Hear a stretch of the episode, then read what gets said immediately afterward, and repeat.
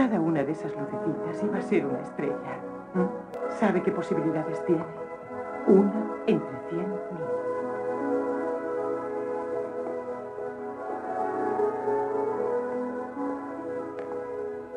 Pero es posible que yo lo consiga.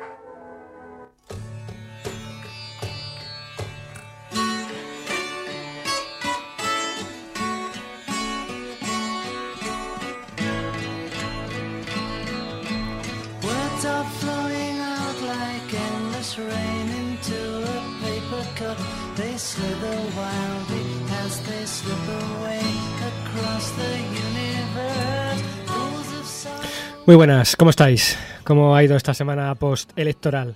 Esperamos de corazón que bien. Soy Milo García y ahora es cuando yo normalmente digo aquello de y aquí a mi ladito está don Pablo Santos y somos miembros fundamentales del Instituto de Astrofísica de Andalucía, un centro del Consejo Superior de Invest- Investigaciones Científicas. Pero esta vez el garcilaso de la astronomía pues no está, no está aquí conmigo, no está en el estudio. Pero tranquila, chicas, chicos, que si todo va bien, si todo va bien, espero que esté al otro lado del teléfono. ¿Verdad, Pablo, que estás ahí? Eh, pues sí, espero que me escuchéis.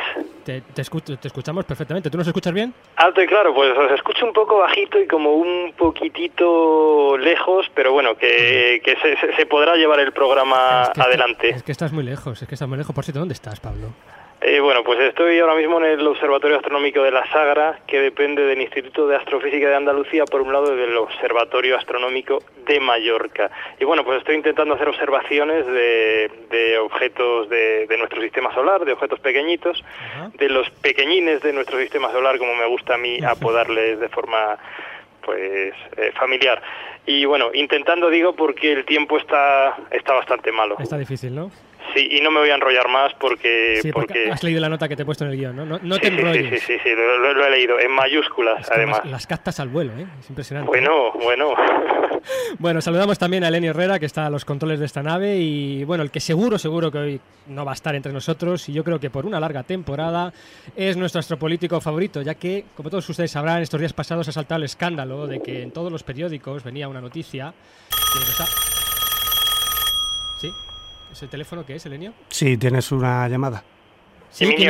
Emilio, Emilio, Ah, ya. oh, oh, oh, Pablo, Pablo, se me, se me escucha, se me escucha. Bueno, no, no, no, no, no, no, no, no quiero hablar muy alto y no quiero hablar muy alto y no le digas a nadie que, que estoy, que estoy aquí Yo llamando, ¿eh? pensaba que iba a tener yo la suerte. Digo que no estaba pensando yo escucharle más por una semana, sobre todo después del escandalazo que ha salpicado a su concejalía en Sevilla, ¿eh, Felipe? Eh, eh, ¿cómo, cómo- cómo que escándalo? ¿Escándalo? ¿Qué, qué, qué, qué, qué es lo que ha salpicado? ¿Qué, Sí, qué- sí, no, no, no, se haga el tonto, no se haga el tonto que ha salido en todos los periódicos, Felipe. Periódicos, ay, ay, ay, Dios mío, ay, Dios mío, ay, ay, ay, ay, sa- santa bola de cristal, pero, pero bueno, que, que ha salido en los periódicos, vaya, que, que, que, la culpa no fue mía, ¿eh? que la culpa fue de Marianita, que ella me dijo que no tenía novio, y menos que, que, que su novio era levantador de piedras de esto, de- del ¿Pero País Vasco, de estos que hablan euskera, pero, pero, pero, pero los periódicos mm, no, no se dice dónde estoy, ¿verdad? No da pistas de, de ¿qué mi paradero. ¿Qué, qué Marianita, qué levantador de, de piedra? Yo estoy diciendo que ha habido un escandalazo porque se han descubierto unas facturas a costa del área público ¿eh? para dos bolas de cristal de plasma con TDT, módulo 3D y visión nocturna. Ah, bueno, bueno, bueno, bueno, es por eso, va, si es que la, la, la gente es que se, es que, va, vaya gente, se enfada por nada. ¿Pero cómo que se- Era, era- las bolas eran para adivinar, para adivinar si Marianita tenía novio o no tenía. Sí, pues no le han valido mucho, ¿eh? Bueno, es que eran muy baratas, vamos, unos milloncejos nada más de unos millones de euros y además no tenían el Blu-ray ese. Eran coreanas o algo así, que bueno, algo chino, ¿no? Eran hechas en Made in Ta- Taipei o eso. Y bueno, y, además todo esto es solo una cortina de humo orquestada por la prensa para desviar la atención del verdadero tema, ¿Cuál? que es... ¿Cuál? Que quiero mi sección, quiero mi Ay, sección. Ah, Pablo, pon un poco de orden y recuérdanos la dirección de correo y la web, que no, no puedo con este hombre, de verdad. Ni, ni- Bueno, pues sí, Emilio, nuestra dirección web es universo, perdón, nuestra dirección de email es universo arroba ia punto es y por cierto eh, damos las gracias desde aquí a todos nuestros escuchantes y escuchantas tas, que nos han escrito y, y bueno eh, la web la web del programa es universo.ia.es y ya sabéis que es donde iremos colgando nuestros nuevos programas los astrotemas los concursos los conceptos Sí, etcétera montón, etcétera Un montón de información. Sí, la verdad que respecto a los escuchantes y escuchantas, decir muchísimas gracias porque nos habéis escrito un montón de mensajes esta primera semana y la verdad es que no hemos podido contestar todavía a todos esos mensajes, pero están ahí en cola. Iremos Nuestras, nuestras, nuestras disculpas, desde luego, por no haber podido, pero desde luego es que nos hemos visto eh, superados por la avalancha de, de respuestas de todos que- nuestros escuchantes. Que no pare esa avalancha porque nos encanta. Bueno, vamos que no nos vamos nunca, así que por favor, apaguen los móviles, abróchense los cinturones y prepárense para viajar. Esto es A través del universo. Astronoticias. Astronoticias.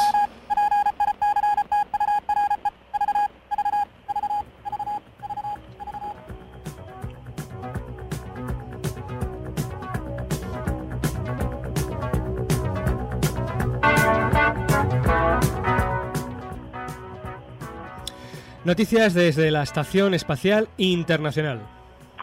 Pues así es, así es. Eh, la nave europea Julio Verne fue lanzada con éxito a una órbita baja el pasado domingo 9 de marzo, precisamente día de elecciones en, en España, usando un lanzador Ariane 5. Esta nave es el primer vehículo de transferencia automático europeo, una nueva serie de naves espaciales autónomas que han sido diseñadas para reabastecer y recolocar la Estación Espacial Internacional. Decir que ya se han realizado maniobras para el encuentro y eventual anclaje de esta nave con la estación internacional, con la Estación Espacial Internacional. La nave además lleva cargamento, combustible, agua y oxígeno.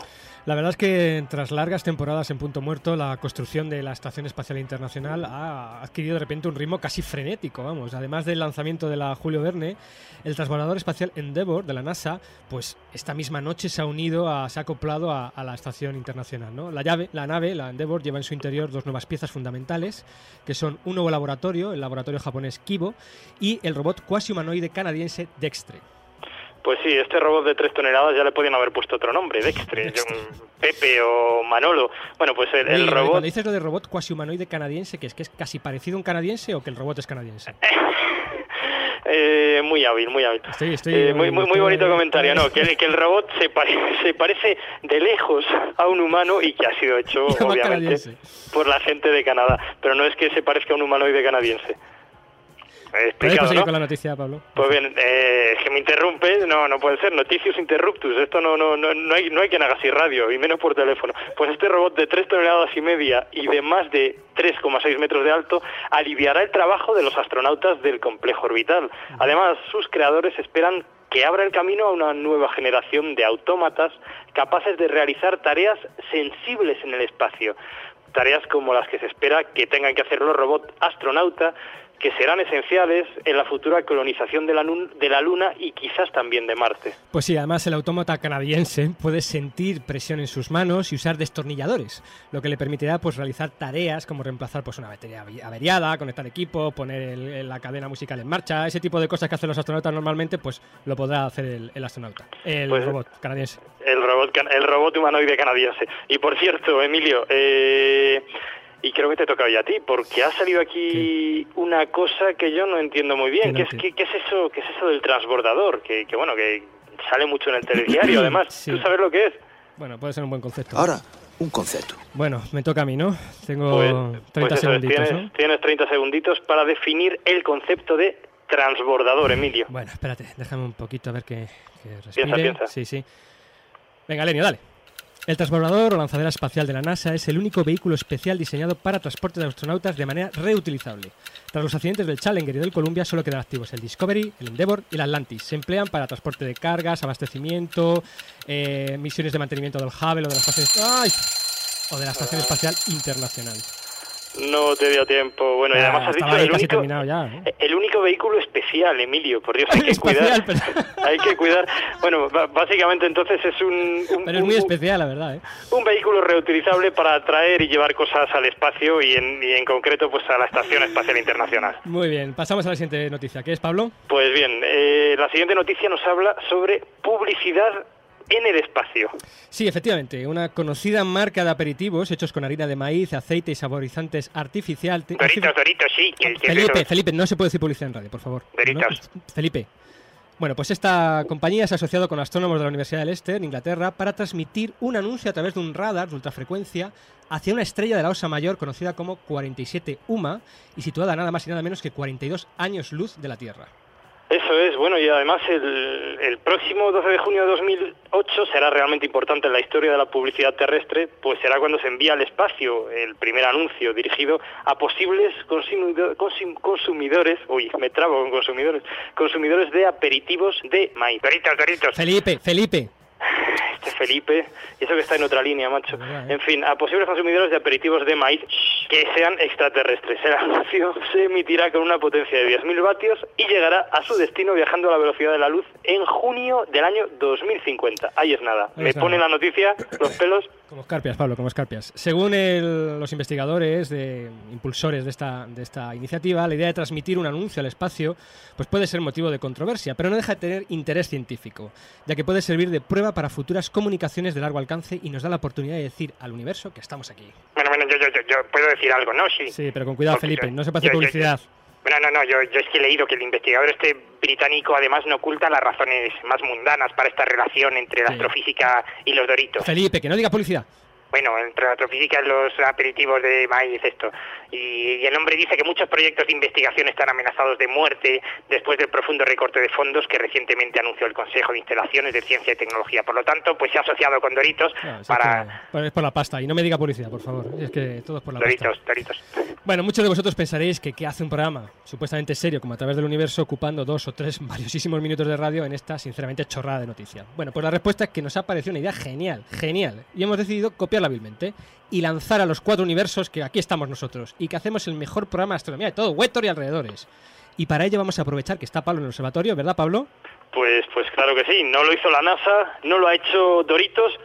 Uy, perdón. Perdón, Pues- Pablo. Ay. Pues, pues bueno, ahora, ahora vamos a hacerlo nosotros. Así que en cuanto me lo digáis desde el control de aquí del observatorio, dirijo una radioantena que me he construido esta misma noche a la estrella 47 Ursa Mayor y, Pues y vamos a ello. Adelante, Pablo, pon en marcha la radio. Venga.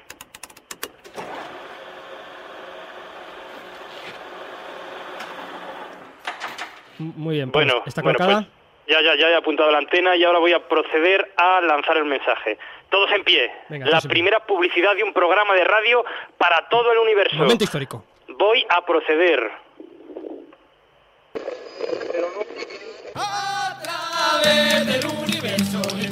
Si quieres conseguir el politono a través del universo, conéctate a la web universo.iaa.es y búscate la vida.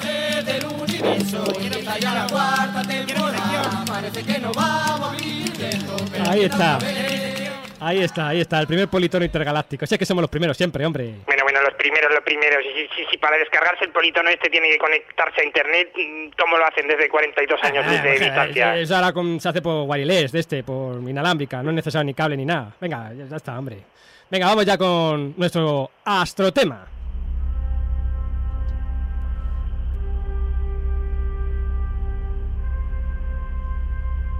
Astrotema.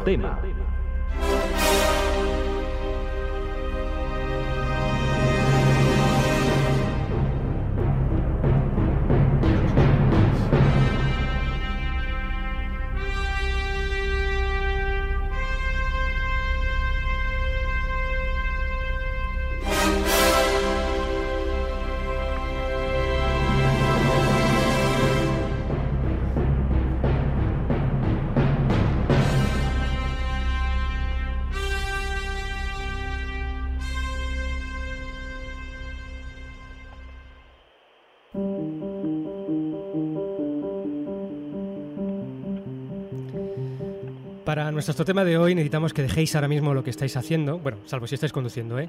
Porque necesitamos que empleéis vuestra imaginación. Que imaginéis que estáis flotando en el frío medio interestelar, en medio de una extremadamente tenue nebulosa de gas y de polvo, de apenas unos miles de átomos por centímetro cúbico. Una oscura y fría nebulosa de unas pocas decenas de Kelvin por encima del cero absoluto. La infinita quietud del vacío interestelar. and let it all unfurl.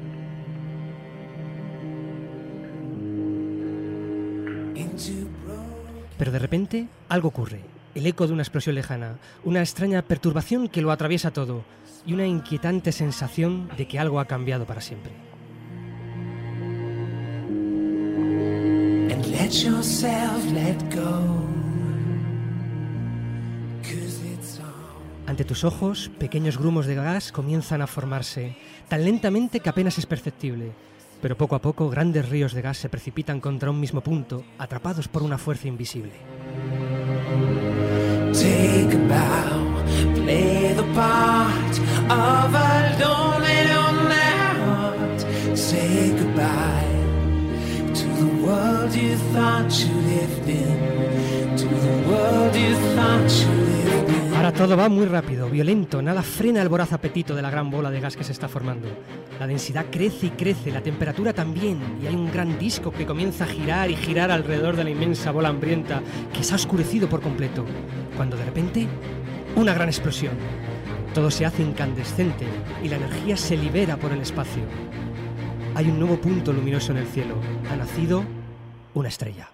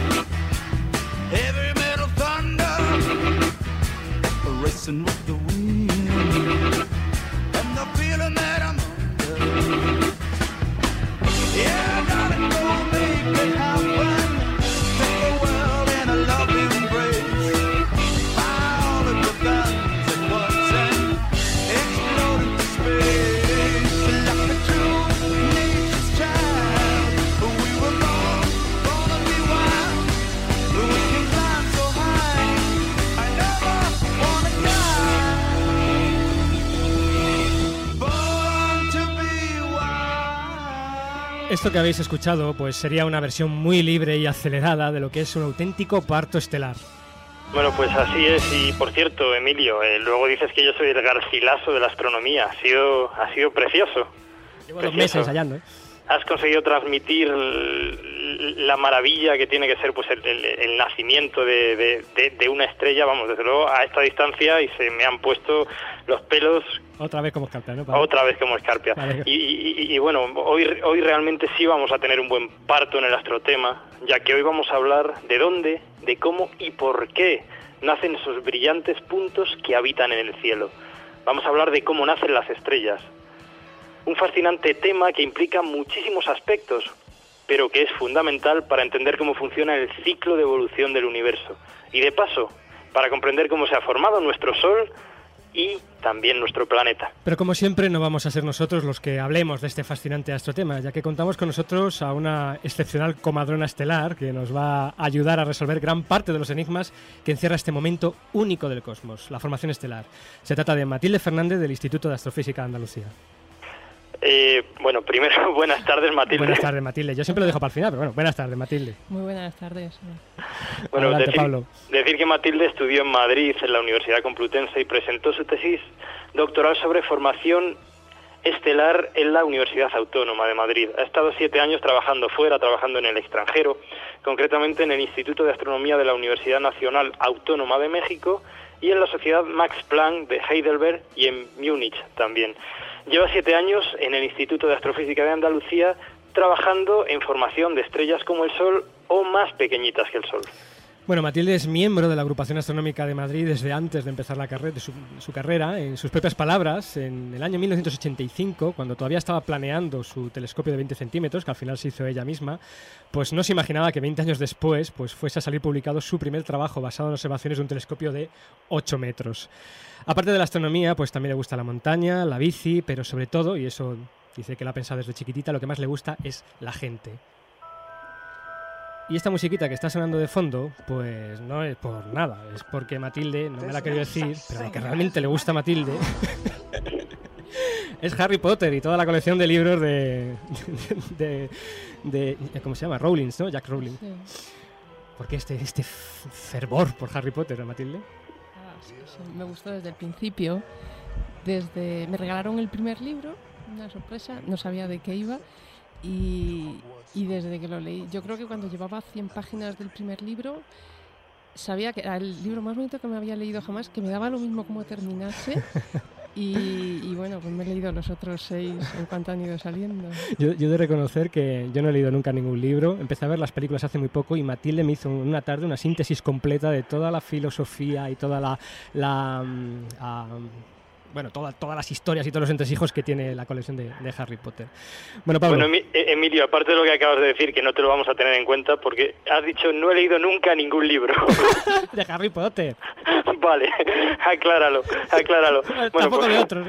Hecho, hecho, hecho este inciso, Matilde, vamos a empezar por, por el, por el principio, por el dónde. ¿Podrías decirnos, de forma que todos comprendamos, dónde nacen las estrellas? Las estrellas nacen en unas, en las que ya habéis presentado, nubes de gas y polvo que hay en la galaxia. Pues nuestra galaxia, que por todo el disco, aparecen estas regiones en las que se acumula materia, eh, casi todo es gas, un pequeño porcentaje de polvo y bueno, por un motivo que ya creo que vamos a hablar a lo mejor más adelante, en una zona aumenta la densidad, empieza a caer ma- materia de los alrededores, un proceso que se retroalimenta y, y acaba dando lugar a la formación de una estrella. Y se forman pues por toda la galaxia. Entonces esta- estas nubes de gas y polvo digamos que son la materia prima de las, de las estrellas, pero bueno, así a grandes rasgos, ¿cuál sería la composición química fundamental de, de estas nubes que, que son pues eso, e- esa materia prima que da lugar a, a- a las estrellas? Pues la composición fundamentalmente es gas. El 99% es gas. Ahora ¿Qué- comentaré qué tipo de gas? tipo ¿Qué- de gas qué es hidrógeno, eh, un 90% a nivel de partículas ¿no? y un 10% de helio. Y luego hay trazas que se llaman pequeñas cantidades, muy pequeñas, ¿no? de otros elementos más pesados, carbono, nitrógeno, hierro. Y, y luego hay otro 1% de lo que era el total, eh, que es polvo, que son unos granitos muy pequeños, de, del orden de las micras. De esa mezcla de gas y polvo la que da lugar a las estrellas. Muy Pero bien. que fundamentalmente el, el gas es el hidrógeno que, que, que además mm, es, es de hecho el, el, el átomo más, más ab- abundante del universo, ¿verdad? Sí. Muy bien, estas nubes son, corrígeme si me equivoco, regiones extremadamente frías, de unos 10 a 30 Kelvin, es decir, unos, unos pocos grados por encima del cero absoluto, muy densas, bueno, perdona, poco densas, de unos escasos 10.000 o 1.000 átomos por centímetro cúbico, ¿no es así? Efectivamente. Muy oscuras. ¿Cómo es posible que de esta cosa tan tenue aparezca un objeto que tiene una densidad tan extrema como un núcleo de una estrella y que tiene una temperatura en su interior de unos 150 millones, bueno, perdón, de unos 5 millones de, grados Kelvin como pueda tener el Sol y que brilla en la oscuridad de la noche? ¿Cómo, nace una estrella de estas tenues nubes de, gas? Bueno, esto es una cosa que la gente todavía se pregunta. O sea, esa transición de la nube aparentemente tan tranquila, parece que estuviera en equilibrio, ¿no? Pero lo que eh, ya se lleva pensando desde hace tiempo es que de alguna manera hay una perturbación externa, hay quizá una explosión en el entorno, algo que hace que una región de esta nube eh, se condense, que aparezca un núcleo más denso que el resto y que atrae a la materia que tiene a su entorno. Y entonces ahí es donde empieza este proceso que se retroalimenta. La materia del entorno cae sobre este núcleo que ya era un poco más denso que el entorno y aumenta su la cantidad de masa, aumenta su densidad, aumenta la atracción gravitatoria que ejerce sobre el entorno y más materia cae, va engordando y cada vez es más grande el radio digamos, en el que se nota la presencia de este núcleo. Y va cayendo cada vez más materia, va aumentando su masa y acaba efectivamente engullendo, por así decirlo. Es un proceso que se, que se materia. retroalimenta, ¿no? Sí. Continuamente, ¿no? Entonces mm, se va concentrando, va disminuyendo el tamaño. Esta, esta materia se puede mm, repartir o dispersar. Por ejemplo, al principio puede estar esparcida en algo así como, pues pongamos, mil unidades astronómicas, la distancia que hay entre la Tierra y el. Sol, ¿no? pues mil veces eso, un cubo, por ejemplo, de mil por mil por mil. Eso podría ser perfectamente donde estuviera repartida la masa que luego va concentrándose en lo que termina siendo el Sol. Ajá, una estrella, ¿no?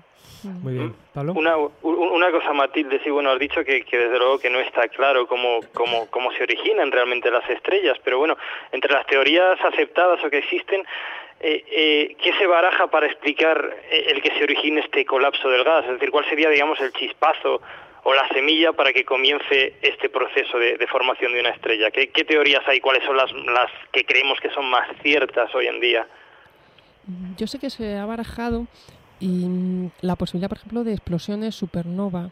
Es una región, una nube de gas y polvo, y en la vecindad mm, se ha formado una estrella de suficiente masa que en un momento dado explota como supernova. Eso genera una onda de choque, genera un- Una una perturbación, ¿no? compresión, sí, que llega a afectar, digamos, a, la, a una zona de la nube de la que estábamos hablando, eh, se comprime y en esa compresión aparecen estos núcleos más densos que evolucionan hacia una estrella. Hay, luego en la misma galaxia tenemos que tener en cuenta que está en movimiento, está girando en torno a su núcleo y, y- y el gas pues, puede sufrir en un momento dado más perturbaciones. Siempre es Ujú. un agente externo. Entonces, por recapitular un poquito, tenemos esa tenue nube de, de gas y de polvo, de repente ocurre una explosión de supernova, por ejemplo, o algún otro tipo de perturbación que la perturba, empieza a colapsar en un punto determinado, a cretar cada vez más materia, materia, a coger cada vez más materia. ¿En qué momento de esa nube que está colapsando sobre sí misma, en qué momento podemos decir que tenemos ya algo parecido a una estrella? Algo parecido a una estrella lo podemos tener, o lo podemos ver, que quizá para nosotros lo que sea tener, eh, al cabo de medio millón de años, más o ¿Y menos. cuál es la característica que hace que eso de repente ya podamos decir, "Ay, mira, ahí casi tenemos una estrella? Pues que la materia que se está condensando se está calentando, entonces irradia energía que hace que el gas que no estaba cayendo sobre la estrella eh, se contagie ¿no? de una cierta velocidad y se disperse un poco. Entonces, el problema que tenemos con las primeras primeras fases de la formación de una estrella es que no la podemos ver porque nos la tapa la propia nebulosa que la está formando. Ujú. Entonces empezamos a ver la estrella, y digo ver porque se detecta en el visible, pues al cabo eso de unos medio millón de años, un millón de años, cuando el gas del entorno se vuelve suficientemente tenue y la luz que emite, que ya emite este objeto protoestelar, eh, llega hasta nosotros. ¿Y esta luz de dónde la saca la protoestrella? Entonces, ¿dónde empieza a emitirse esta, cómo se empieza a emitir esta energía? ¿Cuál es el origen de esta energía ya que empieza a radiarse? Pues la energía es la que sale, la que liberan las partículas cuando caen hacia ese eh, se llama pozo de atracción pozo de potencial gravitatorio. ¿no? Y mm, o sea, una partícula cae, se acelera y en, en ese proceso de contracción del gas se está emitiendo esta energía. O sea, es una transformación de la energía gravitacional a, a esta energía que luego nosotros vemos como radiación. O sea, que es energía simplemente por el propio colapso, ¿no? El propio colapso hace que eso se empieza a calentar, a calentar, calentar, calentar y entonces emite radiación, ¿no? sí. Esa, esa es la idea. O sea, todavía no hay reacciones termonucleares propias de una, de una estrella, como puede ser, por ejemplo, el Sol. Efectivamente, eso tarda mucho tiempo Ajá. en tener lugar. O sea, esto, es como un, perdona que te corte, es como un estado anterior todavía a lo que pueda ser el Sol, ¿no? Claro, nosotros los llamamos estrellas porque ya se ven como puntos brillantes en el cielo hasta cierto punto indistinguibles de estrellas propiamente dichas, pero mm, realmente no es una estrella, eso es una bola de gas incandescente que obtiene su energía del colapso gravitatorio. propio colapso. Pero no hay, todavía no hay reacciones Ujú, termonucleares. Todavía no hay química, digamos. Ahí, ahí. Muy bien, vamos a proseguir y va a sonar la sintonía ahora. Ahí está. Espero que os acordéis de esta sintonía porque además la elegisteis entre vosotros. Será la sintonía de... Ahí está, de Astro Preguntas.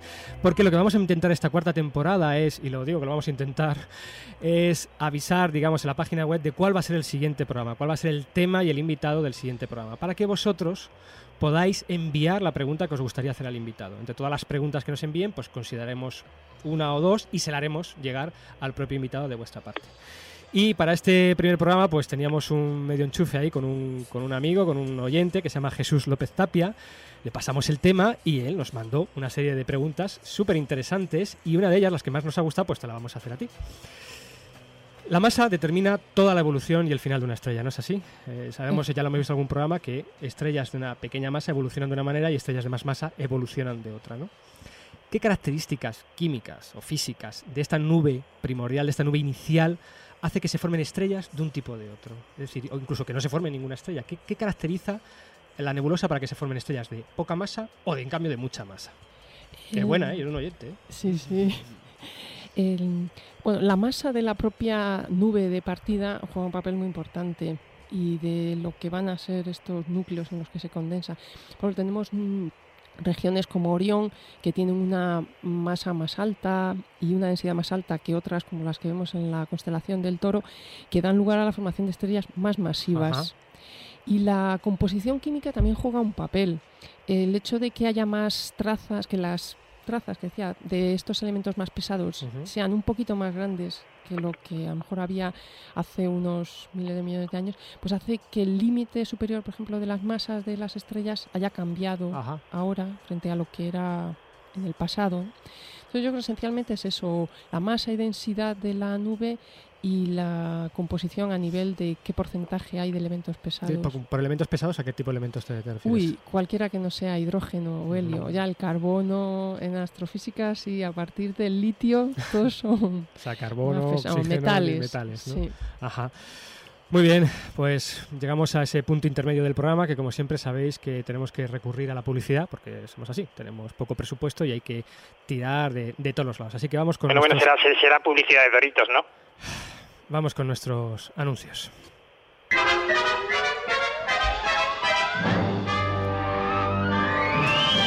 Oye, chica, ¿tanto viaje interestelar? Me ha dejado la piel corrugada, ¿eh? Ay, no te preocupes, tengo la solución. Crema estelar Parrita. Se adapta a todo tipo espectral. Porque Parrita no hay más que uno. Y también en cápsulas.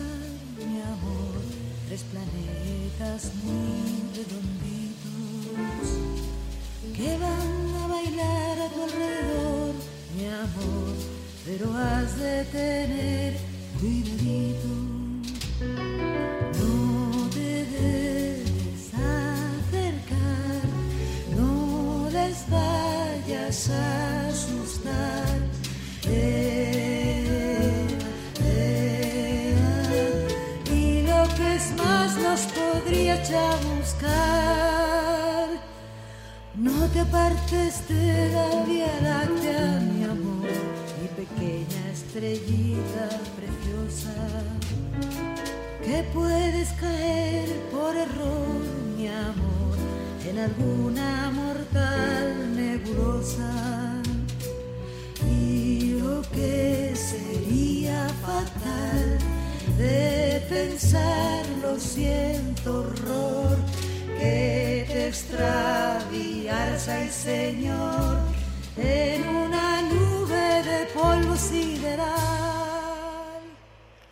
Bueno, ahí teníamos la nana de, dedicada a una estrella recién nacida de vainica doble. Nosotros ya Qué tenemos nuestra- bonita, qué bonita. Es muy bonita, sí.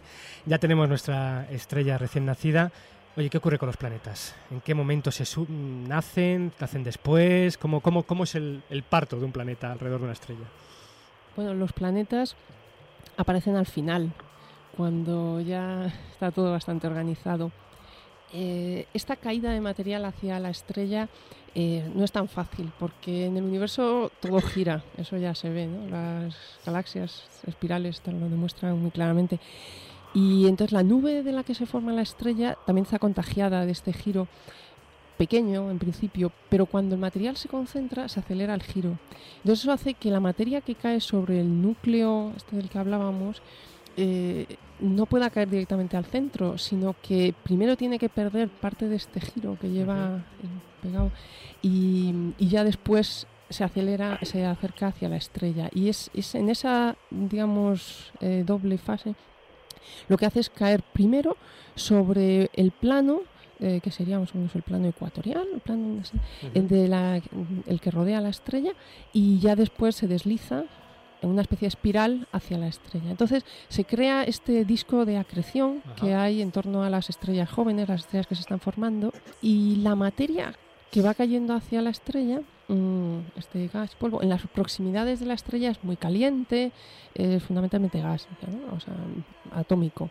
Pero con el tiempo eh, la acreción se va frenando y, y queda todavía algo de material en el disco. Entonces es, es ese material, es ese gas y polvo del disco que se va enfriando el que pues se empieza a pegar entre sí. O sea, los granitos de polvo, que decía que tenían micras, empiezan a conseguir tamaños más mayores, empiezan a ser de milímetros, centímetros, empiezan a ser piedrecitas girando Ajá. alrededor del- del- de la futura estrella, van coagulando y es lo que a la larga, unos millones de años, hay todavía mucha gente haciendo cálculos para ver exactamente cuántos, pues acaban dando lugar a los planetas. A los planetas, ¿no? O sea, saben de, ese, de lo que queda de ese disco Sí. alrededor de, de la estrella, ¿no? Lo, lo que ha sobrado Lo de que ha formar sobrado, la ¿no? estrella. Somos un producto de, Por- de desecho de la estrella. bueno, Pablo. Bueno, eh, eh, a- apasionante, ¿no? Además yo creo que alrededor del Sol también podemos observar restos de ese, de ese disco de, ac- de acreción, ¿no? En, por ejemplo, el cinturón de Kuiper y demás, podría ser, podrían ser restos de... De, De la- de- de- de la de- formación, ¿no? Del Sol. exactamente, de la formación del Sol y de los propios planetas. Es lo que es lo que creemos.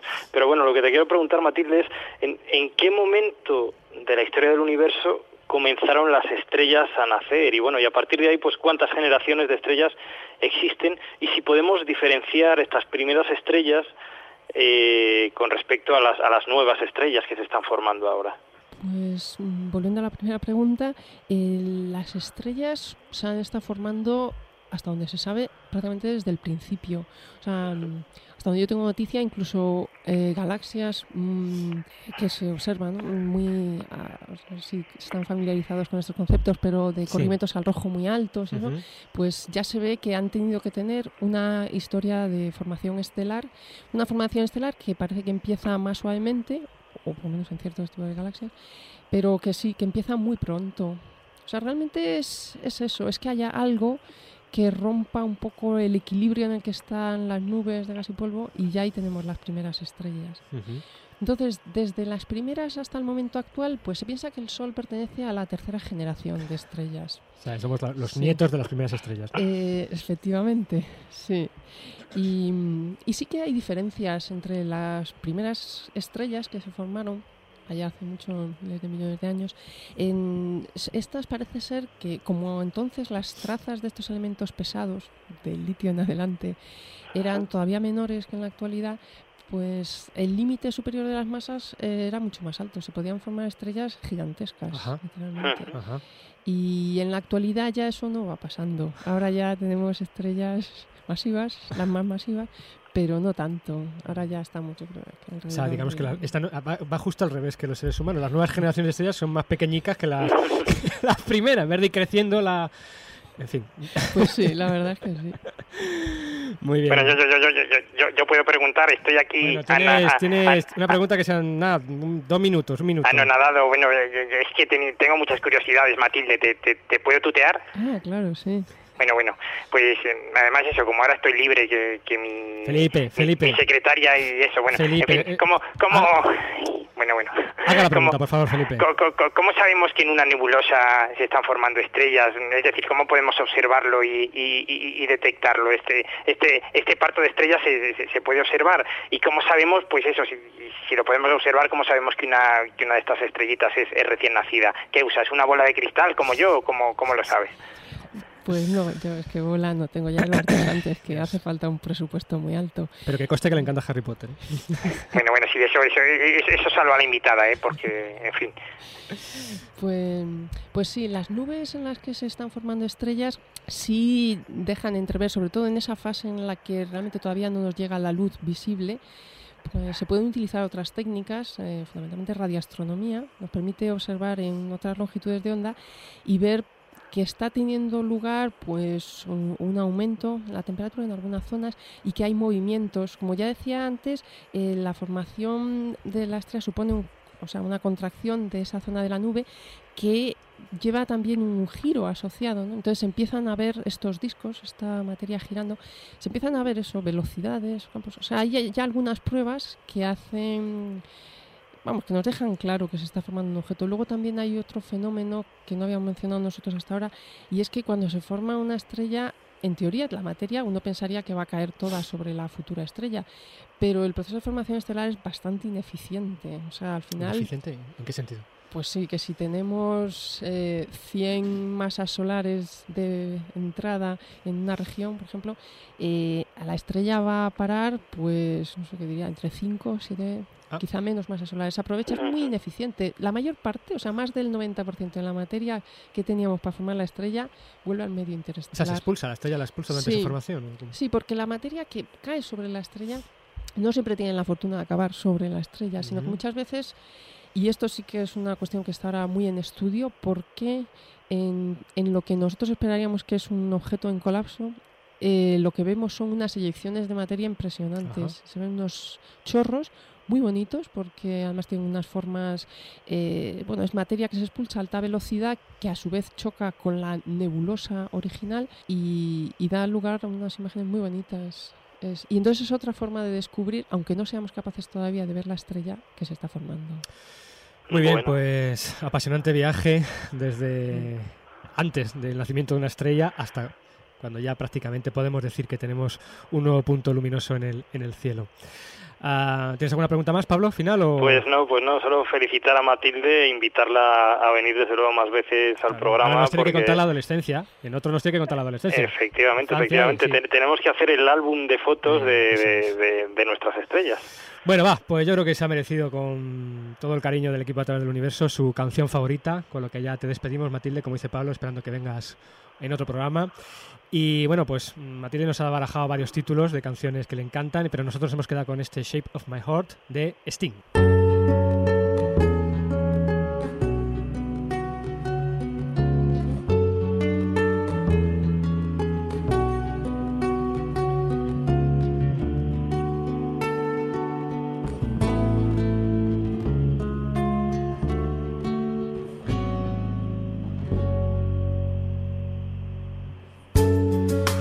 The cards as a meditation.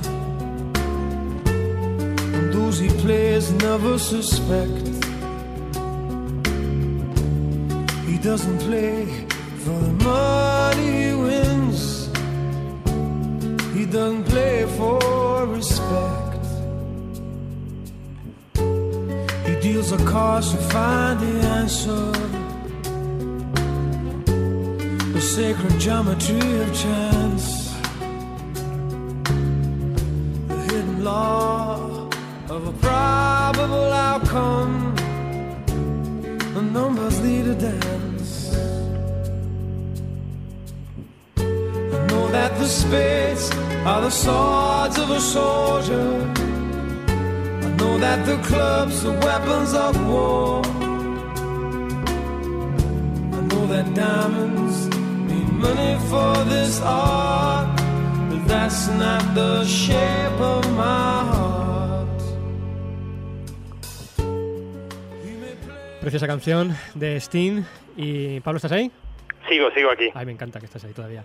Muy bien, pues proseguimos con este viaje interestelar y hoy recuperamos uno de estos clásicos nuestros que nos encanta, que es nuestro querido Astromático. Program complete. Direction unclear. Please repeat request. Program complete. Interface complete. Program complete. Auto destruct sequence armed. Program complete. Warning. Program complete.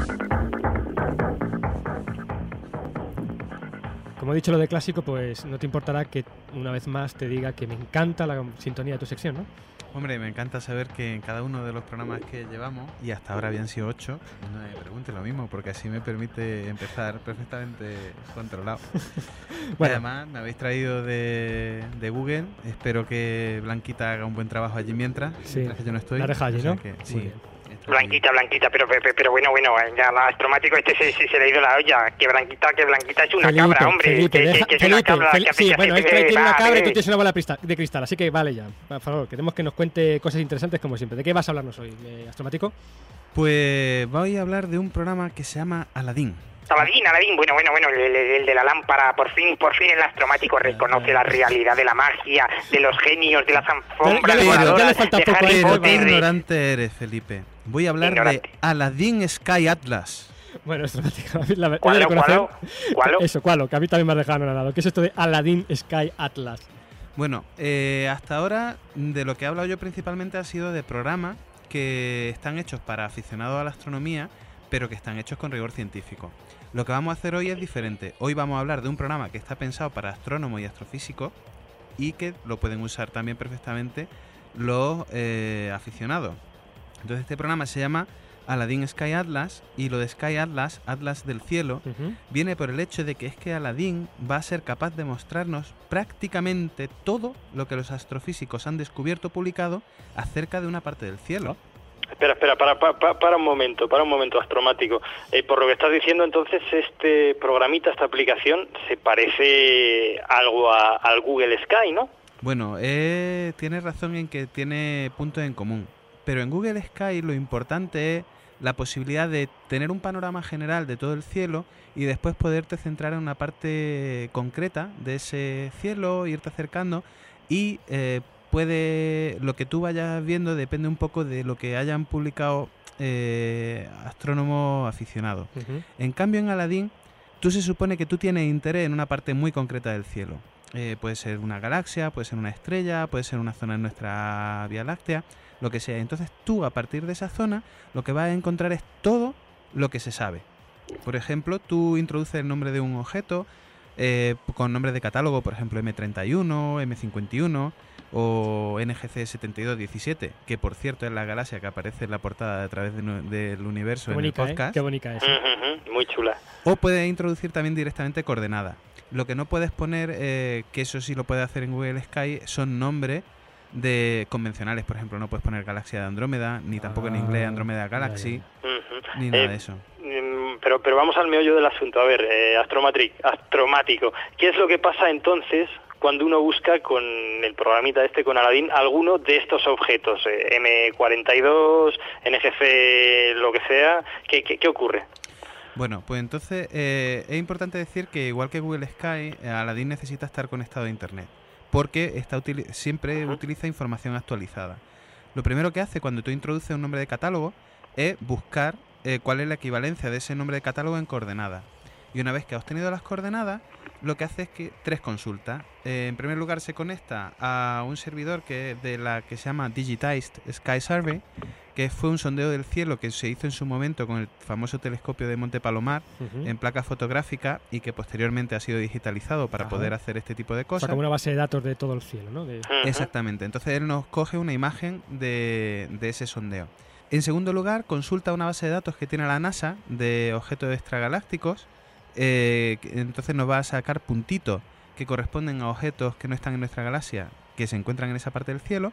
Y luego va a consultar otra base de datos que se llama Sinbad, que nos va a decir objetos que tenemos en nuestra galaxia eh, en esa misma línea de visión. Entonces, por ejemplo, si nosotros probamos con la galaxia M51, por ejemplo, nos va a bajar una imagen eh, que luego comentaré una cosa que nos llamará bastante la atención y encima de ello veremos punteado, por ejemplo, cosas como que vendrán catalogadas como nebulosas planetarias, novas, supernovas.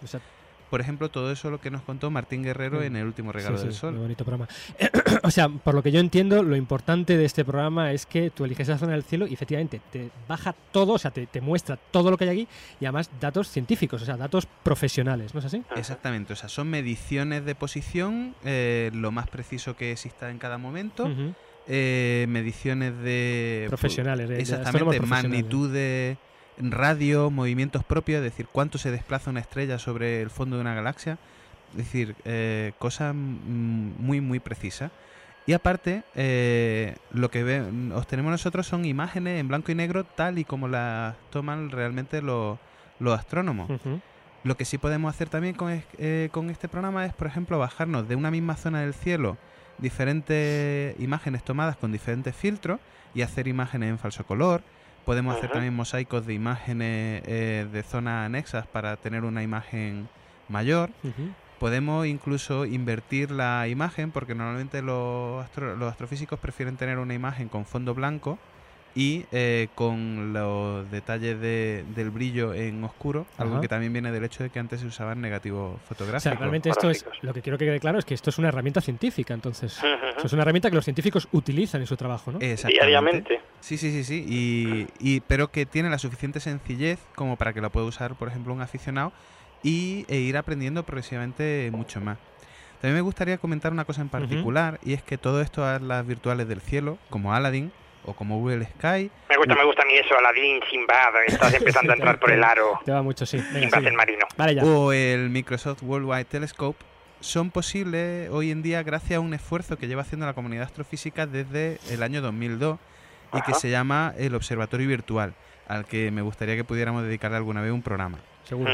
Y por cierto, me gustaría darle mi reconocimiento a Jim Gray, que fue uno de los padres del Observatorio Virtual y que desapareció en la mar hace ya más de un año sin que se haya encontrado rastro ni de su barco, ni de él, ni Bueno. nada. Una cosa muy curiosa. Bueno, una- un abrazo ahí, allá donde estén, de parte de todo el equipo.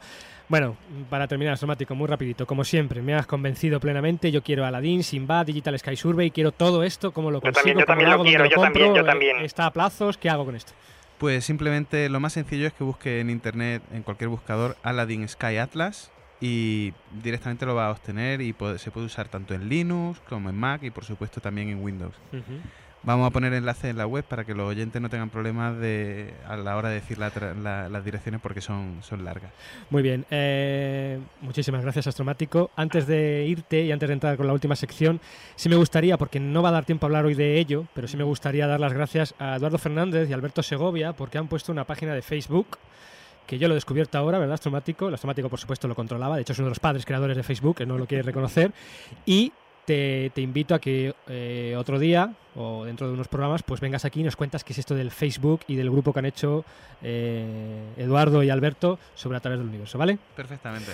Muy bien, pues vamos ya aterrizando, ya Lenny ha cogido los mandos de la nave, vamos con la última sección y como hoy estamos de clásicos, pues después del astromático toca nuestras queridas astrocitas.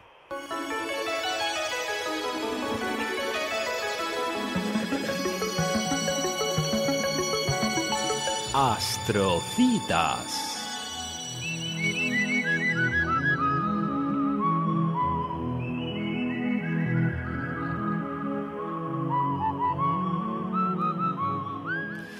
Bueno, y creo que Pablo tiene una astrocita fantástica de unos viejos amigos del programa, ¿no es así, Pablo? Pues sí, muy rápidamente. eh, los próximos días 4, 5 y 6 de abril, de viernes a domingo eh, de 2008, se celebrará en la ciudad de Monzón, en Huesca, las jornadas y tercer maratón Messier Ciudad de Monzón, organizado por la agrupación astronómica de Huesca y el grupo astronómico de Monzón. Eh, bueno, el año pasado ya hablamos de, de estas jornadas. Hay, aparte de observaciones públicas, pues un maratón, un concurso para buscar estos objetos de, de cielo profundo, nebulosas, eh, cúmulos, etcétera, etcétera. Y además charlas este año muy interesantes, porque una de ellas está dada por don Javier Alcolea del Observatorio Astronómico Nacional y otra de ellas por el conocido también divulgador científico Manuel Toaria que en la conferencia de Toaria, pues bueno, nos hablarán sobre por qué creemos cosas increíbles. La inscripción, la inscripción para inscribirnos, pues tenemos que escribir para informarnos al Grupo Astronómico de Monzón, todo junto, tal cual suena, un párrafo enorme, Grupo Astronómico de Monzón, arroba yahoo Punto es. La inscripción cuesta 25 euros, incluye las actividades, todas las que he dicho, observación pública, participar en el maratón, además las charlas, las conferencias, la cena del sábado y la comida del domingo. Y desde luego que bueno, que yo estu- estuve por allí, tuve la suerte de estar por allí hace dos años y os invito, invito a todos nuestros escuchantes a, a participar porque desde luego merece la pena por el trato y por lo que se aprende. Ajá, muy bien, la verdad que viniste encantado, yo me, yo me acuerdo de aquello. Pues sí. Muy bien, pues eh, Pa- eh, Pablo, antes de despedirnos, recordamos el mail a donde pueden escribir nuestros oyentes y la dirección de la página web donde colgaremos toda esta información, Eso es el mail que es universo.ia.es y la página web, Emilio. que es universo.ia.es. Así Bueno, que bueno, yo puedo decir una cosa. sé que me voy a arrepentir de esto. Venga, adelante, Felipe. Doritos. Digo, quiero mi sección. Bueno, Pablo, despídete, que tengas muy buena, muy buenos cielos hoy, que observes mucho, ¿no? Pues bueno, parece que la cosa está Está complicada, complicado, ¿no? Pues vente para Granada y nos vamos de pero, cañas. pero pe- pues, pues, pues eso voy a hacer, eso voy a hacer. Será lo que se pueda, que muchos besos, muchos abrazos a nuestros y nuestras escuchantes y bueno, que nos vemos la semana que viene en... A través del universo. Un besazo para todos. Ha nacido una estrella. Vamos, corre.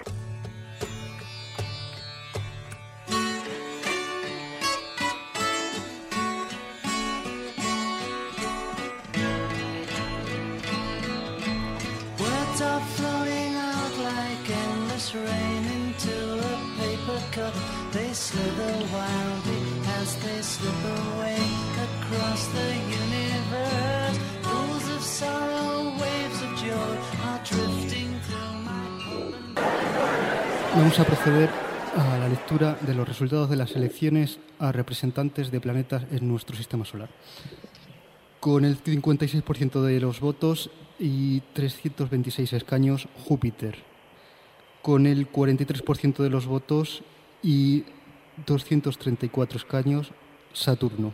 Con el 16% de los votos y 132 escaños, Neptuno.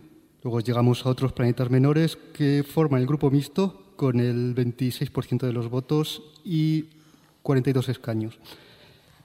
Plutón y Caronte quedan fuera del hemiciclo.